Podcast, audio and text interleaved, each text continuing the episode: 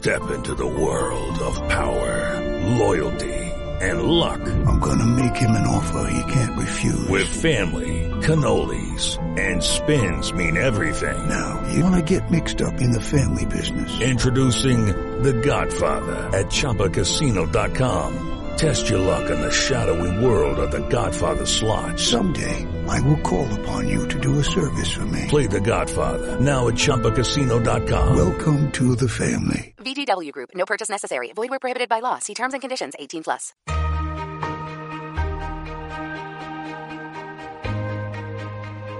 La entrevista capital.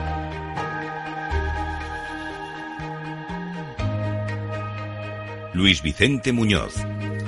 Pues ya hemos visto cómo el Consejo de Ministros de Agricultura de la Unión Europea apreció los pasos dados por la Comisión para atender las demandas de los agricultores, pero concluyeron en que no eran suficientes, que había que hacer algo más y rápidamente.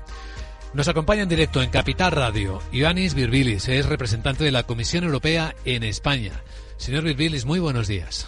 Muy buenos días, gracias por la invitación. Pues gracias por acompañarnos. La Comisión Europea ya ha adoptado algunas medidas. ¿Recordamos cuáles son las que han intentado eh, satisfacer algunas de las demandas de los agricultores y que ya han sido aprobadas?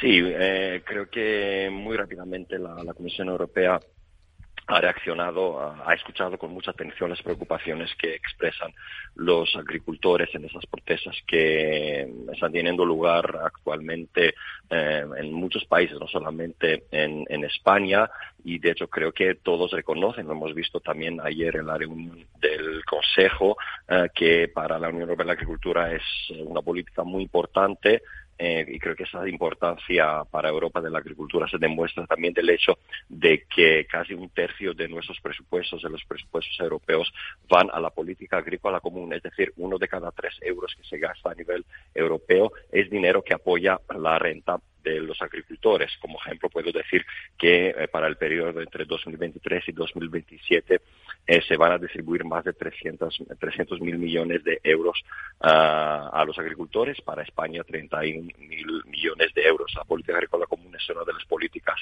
más, eh, más antiguas de la Unión Europea. Tiene más de 60 años de vida. Es muy importante para nosotros, para contestar a su pregunta, eh, si ya se están tomando uh, medidas eh, por ejemplo, como quizás saben, se ha retirado el reglamento de uso sostenible de pesticidas eh, que prevé, preveía una reducción de pesticidas de un 50%. Es una medida que generó, um, digamos, oposición por parte de los colegisladores del Parlamento y del Consejo.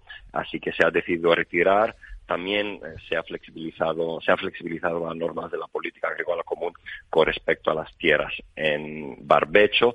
Cabe mencionar también que está ya en marcha eh, y era un compromiso de nuestra presidenta Ursula von der Leyen. Está ya en marcha el diálogo estratégico sobre el futuro de la agricultura de la Unión Europea. Es un foro donde se está estudiando uh, cómo será la agricultura de futuro para la Unión Europea y finalmente la semana pasada la Comisión, eh, como se ha mencionado, presentó unas ideas para simplificar las normas de la PAC y es eh, esta propuesta que se debatió ayer en el Consejo de Agricultura Sí, porque por ahí parecen ir una buena parte de las eh, inquietudes de los agricultores en toda Europa. Ya no es tanto dinero, sino simplificar la carga administrativa y los controles y requisitos de la PAC. Sí.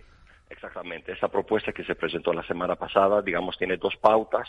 Una es aliviar la carga administrativa de los eh, agricultores y, por otro lado, simplificar los requisitos y los controles. Por ejemplo, en este, eh, en este anuncio que hizo la Comisión se propone eh, brindar, hacer unos cambios con respecto a las famosas BECAM, son las siglas en, en la política agrícola común, son las buenas condiciones agrarias y medioambientales. Son esas prácticas que deben seguir los agricultores para poder recibir las ayudas de la PAC, por ejemplo, se propone eh, modificar el requisito de mantener estables las de pastos permanentes. Eh, el paquete de la Comisión también incluye eh, unas propuestas para reducir el número de visitas de control a las explotaciones por parte de las administraciones públicas. También hay propuestas de simplificación para los pequeños agricultores de menos de 10 hectáreas para que no haya controles entonces eh, desde las administraciones públicas para ver si cumplen con esos requisitos de condicionalidad como para poder recibir los, eh, las ayudas de la PAC y también hay que mencionar que la Comisión está trabajando en una serie de medidas para mejorar la posición de los agricultores en, la, en toda la cadena alimentaria para protegerles de prácticas comerciales desleales. Veces se va a presentar esta propuesta muy pronto. Los agricultores miran a lo que es un verdadero problema, que son las importaciones de productos del exterior de la Unión Europea. Aplicar cláusulas espejo es una misión imposible, teniendo en cuenta que la Unión Europea pues debe ser la zona más exigente del mundo con las condiciones de sus productos agrícolas y ganaderos. Sí, hay una, hay mucho debate sobre las cláusulas espejo y creo que mm, hay que clarificar unas cosas en este sentido. Hay, creo, un cierto, una cierta confusión. Eh, es importante subrayar que todos los productos que circulan dentro de la Unión Europea, eh, obviamente, mm, ya sea producidos aquí o importados desde fuera de la Unión Europea, son completamente seguros y sanos. Nuestros estándares son entre los más altos en el mundo, como quizás eh, saben, así que todo lo que, mm, que, entra, que se importa dentro de la Unión Europea es apto para consumo y responde a estándares muy altos. La idea de las cláusulas espejo es que cualquier importación de productos agroalimentarios que viene, que se importa uh, dentro de la Unión, deben cumplir las normas de producción de la Unión Europea. Podría ser la normativa medioambiental, la normativa laboral, sobre el clima y bienestar de animal, o también relacionados con eh, eh, el uso de pesticidas y herbicidas. Es decir, eh, la forma en que se producen los alimentos en el tercer país debe reflejar exactamente los métodos de producción aquí en, en Europa y en este sentido hay que hacer creo una, ah, una diferenciación entre la posibilidad de aplicar estas normas, estas exigencias de manera unilateral o introducirlas en acuerdos de libre comercio que tenemos ya con o que negociamos ¿no? desde la Unión Europea. En este segundo caso, si hablamos de acuerdos de libre comercio, la Unión Europea sí que tenemos la posibilidad de intentar introducir o imponer nuestras normas a otros países y de hecho tenemos ya acuerdos donde existen cláusulas espejo. Por ejemplo, en el acuerdo de Mercosur, un acuerdo que generó, que está generando mucho debate ¿no? Eh, en, el, eh, en el mundo agroalimentario. En este acuerdo ya hemos negociado que eh, los huevos que se importan dentro de la Unión Europea para poder beneficiarse de una preferencia arancelaria eh, deben ser eh, producidos según una directiva de la Unión Europea sobre el bienestar animal. Otro ejemplo es en el acuerdo con Nueva Zelanda que se celebró hace poco, se firmó hace poco, en junio del año pasado, se, se decidió que la carne de vacuna, de vacuna importada dentro del contingente arancelario debe proceder de ganado alimentado con pasto, pero obviamente creo que hay límites en lo que podemos exigir a nuestros socios comerciales en nuestros acuerdos comerciales. Eso es si eh, intentamos incluir estas cláusulas espejo en acuerdos existentes o que negociamos pero hay otra posibilidad. Eh, podríamos teóricamente imponer nuestras normas a nuestros socios comerciales de manera unilateral.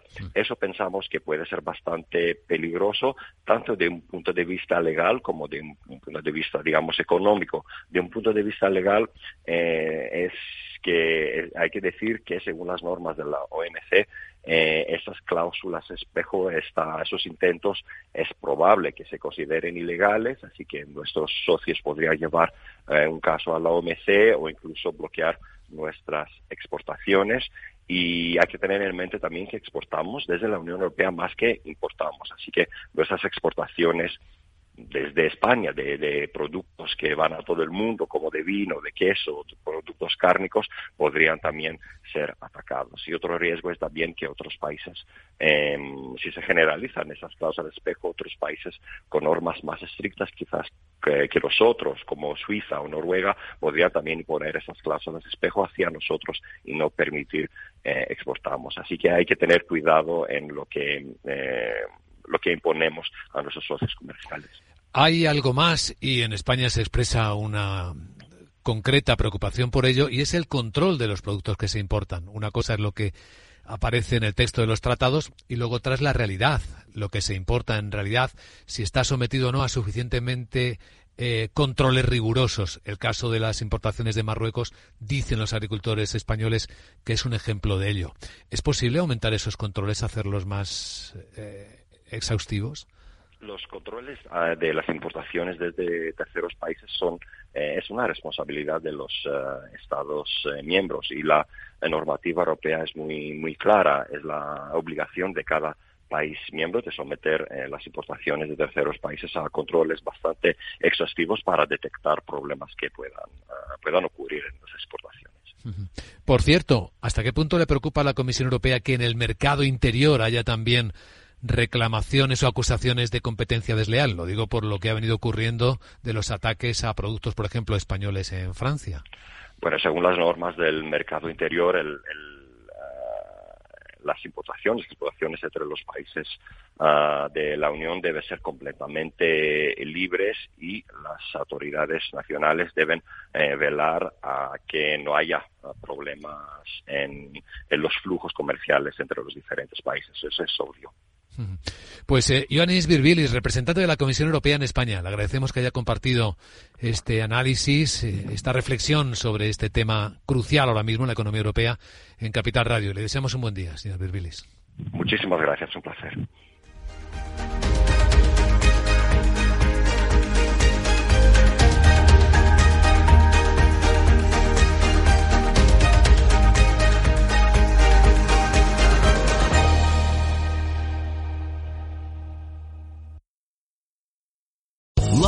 Casino asking people what's the weirdest place you've gotten lucky? Lucky? In line at the deli, I guess? Aha, in my dentist's office.